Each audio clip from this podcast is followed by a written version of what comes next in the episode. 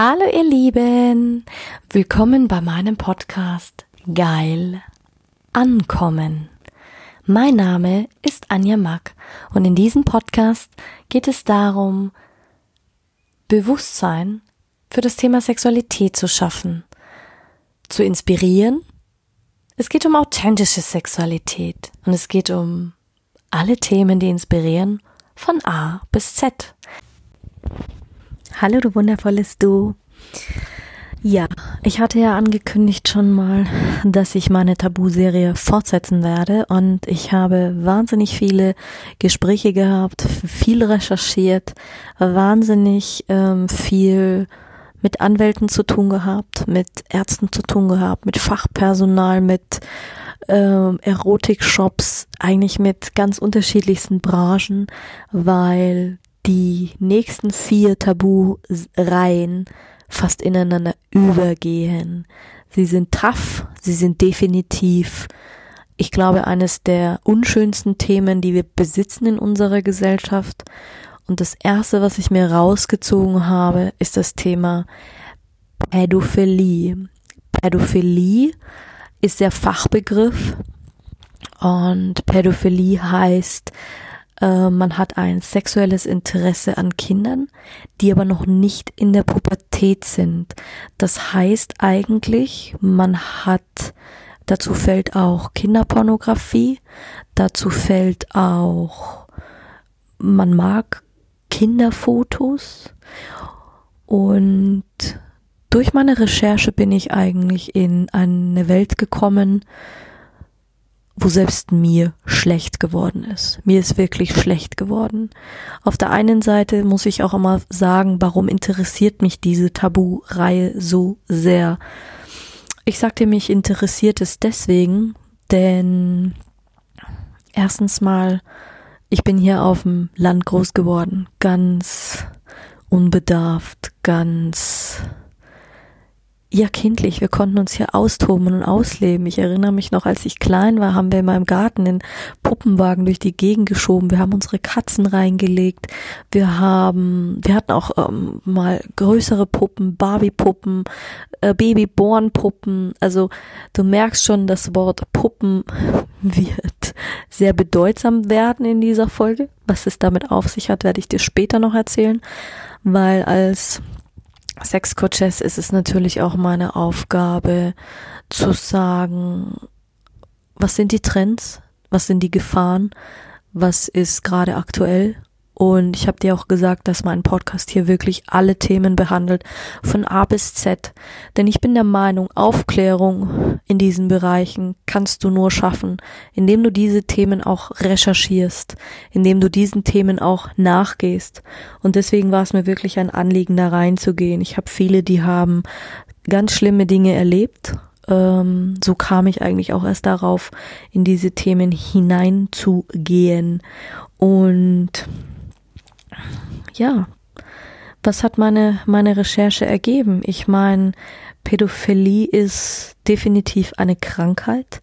Das ist ein Trieb, der, wenn sich entwickelt, bleibt er auch. Die meisten, die diese Neigungen haben, zum Pädophilismus, ich weiß gar nicht, ob es das Wort überhaupt gibt, die neigen dazu, dass sie, gut, Kinderpornografie hat man ja sehr, sehr gut schon im Griff. Da gibt's natürlich, gibt es noch immer wieder Seiten im, im Untergrund, die ähm, gefunden werden oder auch im Ausland.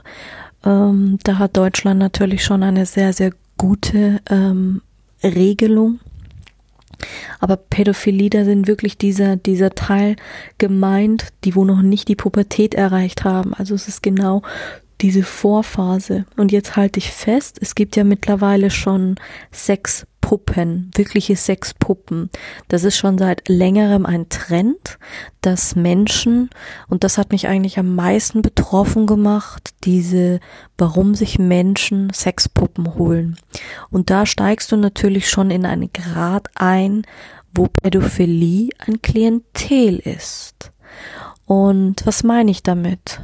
Ähm, was ich zum Beispiel nicht gewusst habe oder was auch erst meine Recherchen ergeben haben, dass Laut unserem Gesetz gibt es ähm, ist der Vertrieb von Sexpuppen beziehungsweise von Puppen, der ist legal weil es ein Gegenstand ist. Und es gibt natürlich Hersteller, die haben kleine Puppen, also die heißen dann, die sind dann einfach kleine Puppen, kleine Sexpuppen. Manche haben kindliche Züge, manche sehen eher so aus wie Mangas. Und das geht halt dann los bei einem Meter bis einen Meter, die 55, 57, also je nachdem, was die Menschen halt wollen. Und die ist voll funktionsfähig. Also die hat austauschbare Köpfe, wo du die Augen auswählen kannst, die Haarfarbe kannst du auswählen, du kannst die Größe auswählen, du kannst, die haben sogar die Funktionen für Anal, Oral Verkehr, also auch Mund, die kannst du die Hände bewegen, du kannst selbst die Brüste, selbst die Größe der Brüste, wie, also passt sich so an, also die schwingen. Diese Brüste sind so gemacht, dass die schwingen, die sind vom Material ganz weich, die fühlen sich wirklich an, wie als ich klein war und mit Puppen gespielt habe. So, da hatte ich auch so eine Puppe, die hatte wie so ein Echtgesicht nennt man die ja, nicht die Babyborn, die so hart sind, sondern die haben das ist so ganz weiches Material. Also ich, ich wollte auch nicht tiefer gehen, weil das fand ich dann makaber. Hm, kann man so einen Trend oder so etwas befürworten. Fakt ist, also jetzt rein von der sachlichen Lage, und das habe ich auch erst verstanden, als ich selbst betroffen war von einem sexuellen Übergriff, Missbrauch, diese, diese Schiene da, dass wenn du da hineingehst in diesen Markt, werden diese Dinge nur sachlich betrachtet. Das heißt, wie ist die Gesetzeslage bei uns? Die Gesetzeslage schließt aus, dass der Verkauf von Sexpuppen ist erlaubt, weil nämlich ähm, der Missbrauch von Gegenständen und eine Puppe ist ein Gegenstand, ist nicht strafbar. Das heißt, im Endeffekt kannst du dir jetzt vorstellen, dass Menschen Sex mit einer Puppe haben. Warum tun sie das? 80 Prozent davon sind Männer, auch ältere Männer, Senioren, selbst Menschen, die anders sind, die vielleicht auch eine Behinderung haben, finden hier Zugang. Und warum finden sie Zugang? Ich habe Interviews geführt mit Menschen, die solche Neigungen haben. Und alle haben ein Stichwort gesagt. Einsamkeit. Da siehst du eigentlich mal, wie krass unsere Welt vorangeschritten ist, dass so viele Menschen einsam sind, dass sie das tun. Ich kann dir für mich nicht sagen, ich befürworte sowas nicht. Für mich ist es nicht, für mich fühlt sich das nicht richtig an. Natürlich ist es besser, die gehen dem so nach, anstatt dass sie sich an richtigen Kindern vergreifen. Doch die Frage, die ich mir dann halt auch stelle, ist, was ist, wenn dieser Trieb nicht mehr ausreicht an so einer Puppe? Was passiert dann? Fakt ist, es, es gab nie Studien darüber, woher so ein Trieb kommt, wie sich der entwickelt, wie sich der auch verhält. Noch dazu auch mit diesen Sexpuppen, die gibt's noch nicht so lange. Ähm, da gibt's natürlich, es gibt die unterschiedlichsten Hersteller. Es gibt äh, welche in Europa. Es gibt auch welche hier in Deutschland. Und Fakt ist, in der Kinder, in der Kinder in der Erotikszene darf das Wort Kind niemals fallen. Das ist ein absolutes No-Go, weil gerade bei uns in Deutschland ist es mehr als strafbar. Ähm, da kriegst du richtig Ärger. Hatte ich auch lange mit der Kriminalpolizei ähm, gesprochen, wie das verfolgt wird und wie sowas geahndet wird. Ist mega spannend. Ähm, was auch spannend ist, solche Puppen haben natürlich ihren Preis. Also da kostet so eine Puppe schon mal zwischen 1000 und 2, 3, 4000 Euro. Es kommen ganz viele auch aus Japan und Asien. Und da ist es natürlich auch ein Trend. Also es ist nicht so, dass da, dass es da keine, keine Neigungen gibt. Ähm was ich auch spannend fand, war, dass dieser Begriff erst in den 90er Jahren, erst in den 90er Jahren ist dieser Begriff beziehungsweise wirklich als Pädophilie ähm, aufgetreten. Ähm, bei Pädophilie, also bei Pädophilie ist es wirklich, es geht um die, das sexuelle Interesse an Kindern, die von der Pubertät oder im Sinne Geschlechtsreifung befinden.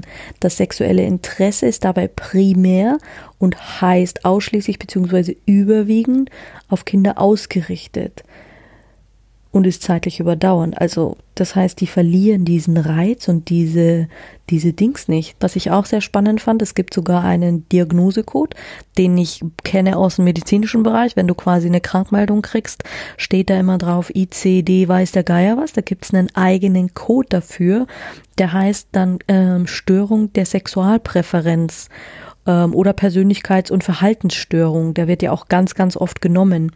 Ähm, also die Störung der Sexualpräferenz wird wirklich im gesundheitlich. Es gibt in Deutschland einen eigenen Code dafür.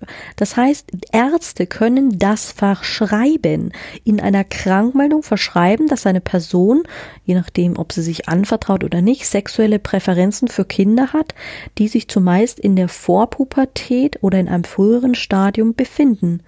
Ähm also es wird als Diagnose im medizinischen Bereich, wird sie sexuelle Präferenz genannt. Und das ist natürlich schon was, wo ich sage, ja.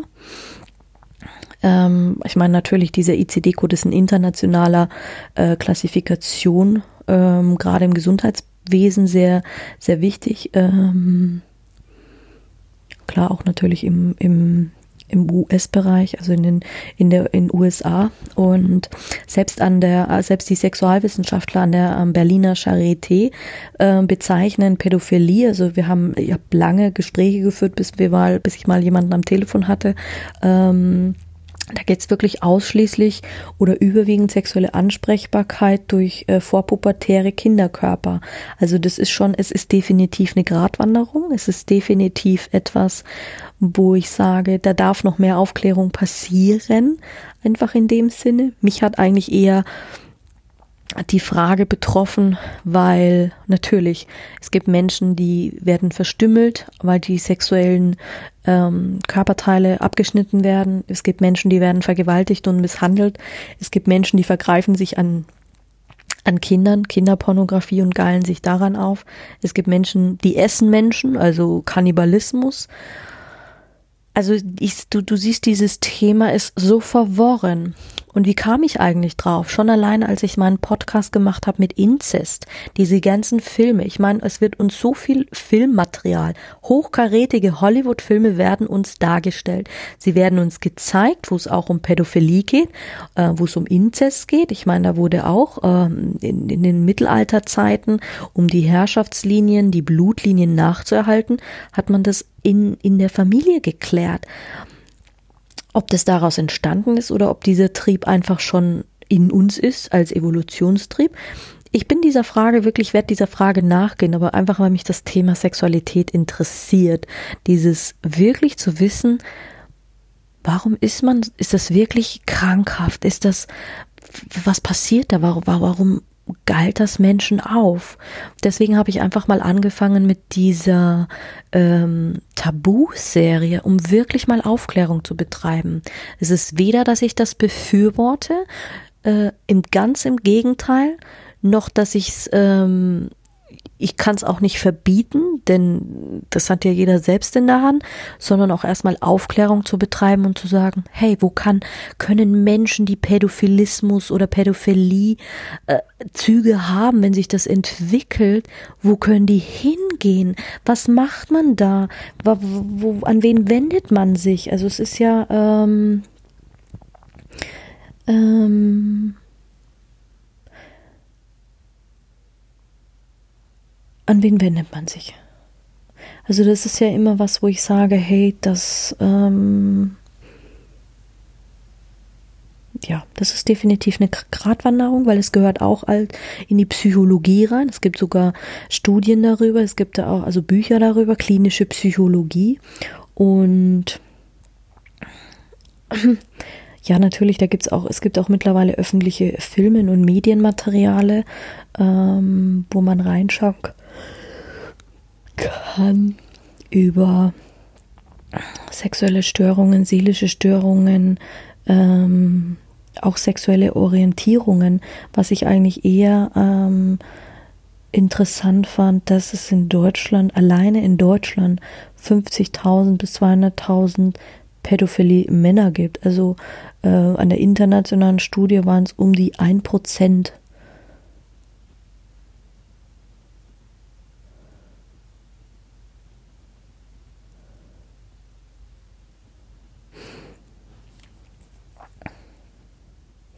Und dann ist es auch noch interessant, es wird mittlerweile auch noch unterschieden. Pädophilie kann man unterscheiden in homo, hetero und bisexuelle Pädophilie. Also selbst da werden mittlerweile schon Unterschiede gemacht, mittlerweile auch schon ähm, enorm, enorme, krasse ähm, Gegebenheiten aufgezählt und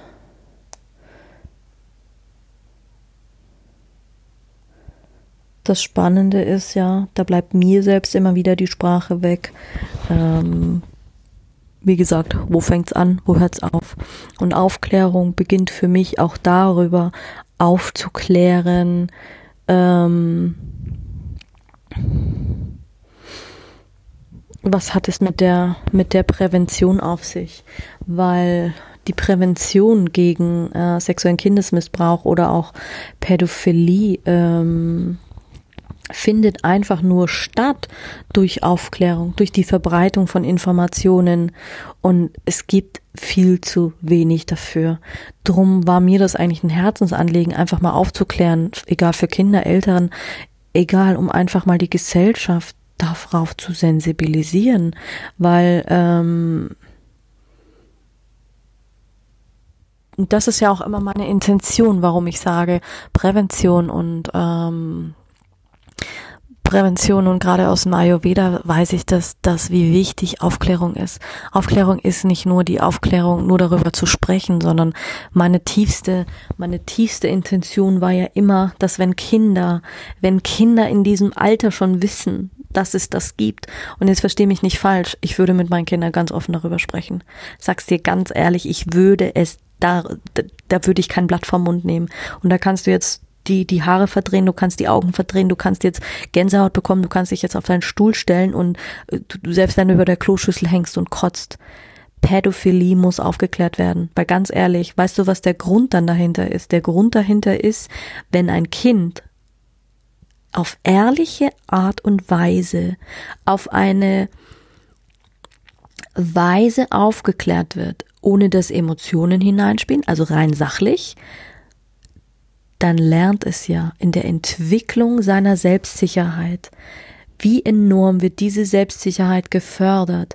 Wie enorm wird sie gefördert oder werden die Kinder gefördert, dann zu sagen, Nein, nein, nein, nein.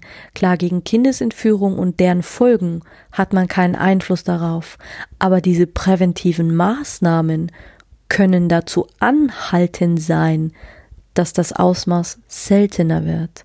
Und deswegen ist es für mich Pioniersarbeit, diese Präventionsarbeit gerade in diesem Bereich zu unterstützen. Denn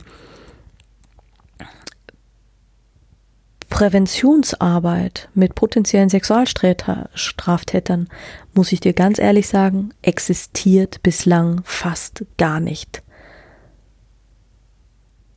Er gehört fast noch nicht mal zum Leistungskatalog der gesetzlichen Krankenkassen, weil ich meine, wir haben so viele Straftäter, wir haben so viele Menschen, die sitzen irgendwo noch da drinnen und die kommen auch wieder raus. Das heißt, wenn der Mann pädophil war und der wurde aufgrund dieser Diagnose zwar krankgeschrieben, hat eine psychische Störung, sitzt dann auch in, in U-Haft. Ja, aber irgendwann wird er wieder freigelassen. Das heißt, es geht wieder von vorne los.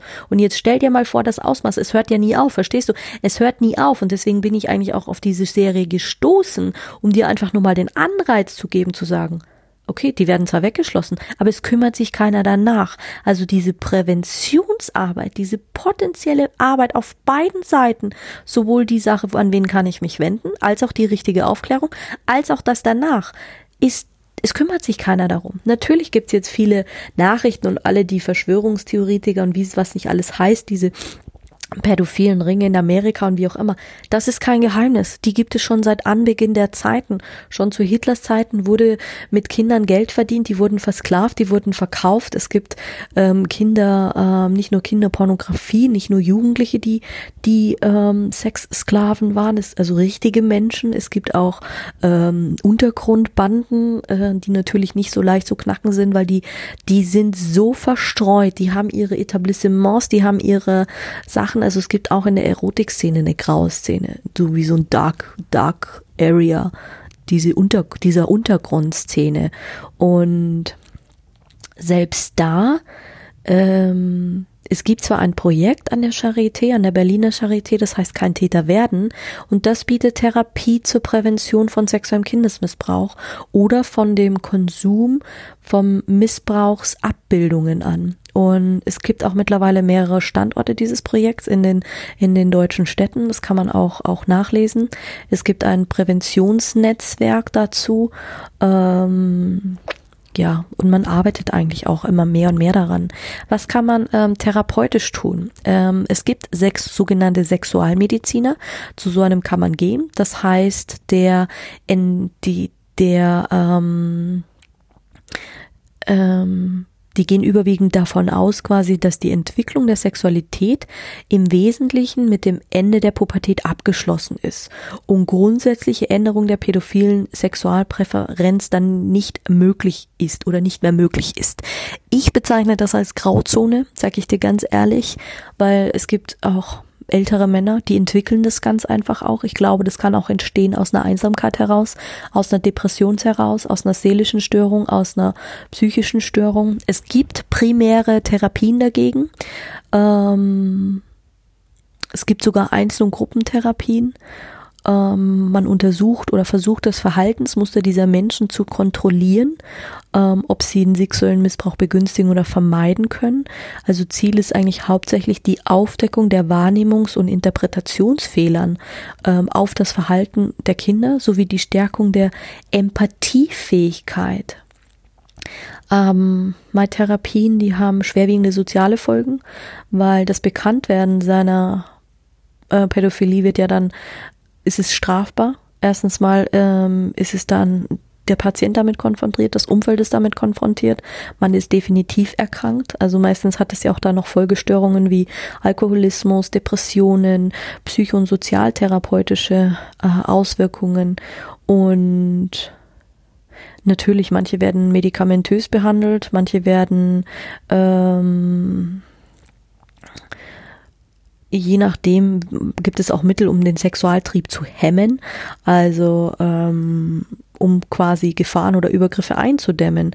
Aber ich sag nur, weil man dem jetzt entgegenwirkt und ähm, ja, deswegen hast du ja immer noch diese Gedanken, deswegen hast du ja immer noch das, was in dir vorgeht. Also es gibt da äh, ein sehr, sehr, das, das Verhalten, ähm,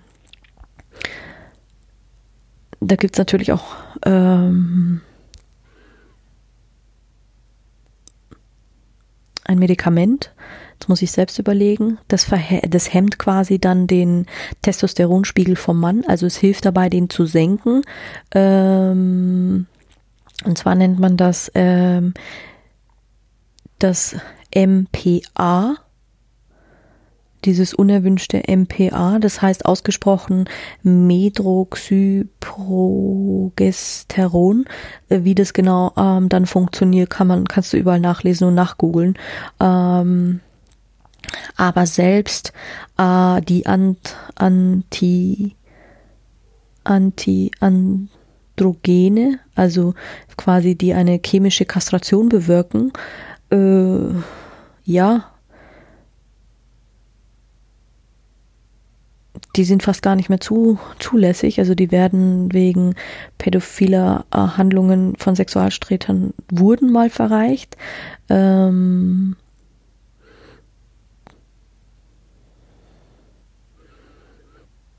Früher hat man auch ganz, also in den 60er oder 70er Jahren hat man auch ähm, ähm, stereotaktische Hirnoperationen äh, dann durchgeführt äh, macht man aber heutzutage nicht mehr. Neue Studien zeigen, dass die Therapien ähm, straffällig gewordener Pädophile ähm, die Rückfallwahrscheinlichkeit um etwa 12 bis 17 Prozent zu senken vermögen.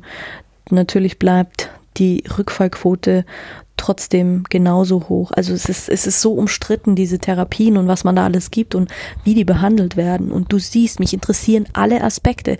Nicht nur, wie ist der, der Mensch dazu hingezogen worden, wie wird er behandelt, warum wird er so behandelt, was macht es mit ihm, was löst es im Körper aus, sondern auch, wie, wie geht man danach mit um und wie, wie sind die Erfolge. Also du siehst, es ist definitiv eine Gratwanderung, weil Natürlich gibt's ja auch noch eine Kontroverse, und zwar diese seelische Störung versus sexuelle Orientierung. Ich meine, da könnte ich dir jetzt wahrscheinlich den ganzen Vortrag halten.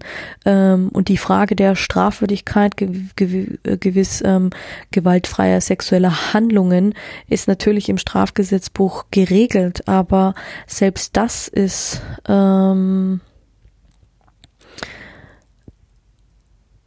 selbst das, wenn du da mal reingehst und das, das ähm, nachliest. Es gab sogar in den 70er Jahren eine pädophilen Bewegung. Also es gibt ja auch ähm, im Fachjargon gibt es auch die, die Pädokriminalität. Klar, es gibt Kinderprostitution, sexueller Missbrauch von Kindern. Es gibt auch ganz tolle Filme und Aufklärungen in dem Bereich, wie, ähm, wie das funktioniert. Ähm, es gibt ganz wundervolle Artikel. Ich meine, ich kann jetzt nicht alles aufzählen, ähm, wie das funktioniert und was, was da passiert oder warum das passiert. Ähm, aber Fakt ist, sexuelle Neigungen entstehen. Sie entstehen und das ist eine Gratwanderung, weil man sie sich nicht aussucht. Man sucht sie sich nicht aus. Ein Mensch, der hetero ist, der empfindet halt plötzlich so. Einer, der ist, der bisexuell ist, empfindet halt dann so. Jemand, der schwul ist, empfindet dann so. Jemand, der ähm, äh, gleichgeschlechtlich ist, geschlechtslos, empfindet auch so. Also es ist definitiv, ähm, ja das ist auch dann schon wieder was, wo du sagst, hey, ist definitiv ein Albtraum, nicht nur für Eltern, sondern auch generell, weil ähm, ja, die Frage ist halt, man sucht sich ja die sexuellen Neigungen nicht aus. Fühlt man sich jetzt hingezogen zu einem Mädchen oder zu einem Jungen? Frauen ähm, und es gibt Männer und Frauen, die auf Kinder stehen, die nur nicht mal in der Pubertät sind. Also ähm, Pädophilie löst ja auch unter den Elternängsten an. Natürlich hat es einen Geschmack von tiefer Abscheu. Ähm, und natürlich in der Gesellschaft sind die Menschen die schlimmste, die schlimmste Art oder Sorte von Mensch, die es nur geben kann. Und ich sage auch immer, wer pädophil ist, dem begegnen in den seltensten Fällen Verständnis. Ähm, dabei werden die Menschen, die so fühlen, keineswegs zwangsläufig zu Tätern, die Kinder missbrauchen, geschweige denn dies wollen. Das ist natürlich äh, eine, eine harte, eine harte, definitiv eine harte Sache. Es gibt auch Online-Selbsthilfeprogramme. Also Fakt ist auf jeden Fall, dass ähm, Präventionsnetzwerk kein Täter werden. Das findet man auch im Internet. Ähm, gestartet wurde das Netzwerk 2005 an der Berliner Charité und mittlerweile gibt es deutschlandweite Standorte. Es gibt auch Online-Selbsthilfeprogramme, ähm, Troubled Desire, ähm, die helfen Menschen, eine pädophile Neigung haben. Es gibt ein Hilfsportal für sexuellen Missbrauch. Es gibt unabhängige Beauftragte von der Bundesregierung für Fragen des sexuellen Kindesmissbrauchs. Ähm, es gibt Anlaufstellen für potenzielle Täterinnen und, und Opfer. Es gibt ähm, also auch auf der, also gibt man bei Google ein Hilfeportal sexueller Missbrauch und da kann man sofort Hilfe finden, sowohl für Täter als auch Täterinnen. Ähm, es gibt natürlich auch, es gibt Neurobiologen und Psychologen, die forschen daran, an der, an den genetischen Aspekten, Wissenschaftler, die dem nachgegangen sind, ähm, die Häufigkeit mit der sexuellen Gewalt, die einhergeht, ähm, die Trauma, die daraus entstehen. Also du siehst, es ist ein sehr, sehr äh, durchwachsenes Thema und ein sehr, ähm, wie sagt man, ähm, großer Themenbereich und du kannst dich gefasst machen, dass ich definitiv noch mal mehr darüber einsteige. Aber ich möchte jetzt einfach schon mal was mitgeben, denn viele Interviewpartner hatten mir jetzt auch keine Rückmeldung gegeben. Also da muss ich selbst auch für mich sagen, bin ich noch in der Lernphase, denn es ist einfach, es braucht viel Vorbereitungszeit und viel Recherche. Also du siehst selbst so ein Podcast, man denkt sich, ja, den nehme ich jetzt schnell auf, ist nicht schnell. Es hat sich ja jetzt schon fast zwei Wochen verzögert, weil eigentlich wollte ich noch äh, mehr darüber nachforschen, auch zu den anderen Bereichen, weil die ähm, Recherche halt zu den anderen Themen so übergreifend oder ineinander fließend ist, gerade auch in den Gesetzestexten, die Gespräche mit den Anwälten, ähm, ja. Von dem her wirst du definitiv in, im Laufe der Zeit im Podcast nochmal mehr dazu finden. Aber es war jetzt schon mal einfach nur ein Anstoß, um überhaupt das mal anzustoßen. Weil du hast ja meinen Podcast gehört, die Themen von A bis Z. Deswegen steige ich jetzt heute auch nicht so tief hier ein, sondern ähm, gebe dir einfach nochmal so ein, so ein, wie sagt man, groben Überblick, eine Vorausschau, was auf jeden Fall noch so, so alles kommt. Ja. Und ich wünsche dir jetzt einen ganz, ganz tollen Tag noch und ja kannst dich auf jeden Fall auf die nächste Folge freuen. Die wird genauso informativ und genauso aufklärend wie, wie dieses Thema. Pitti.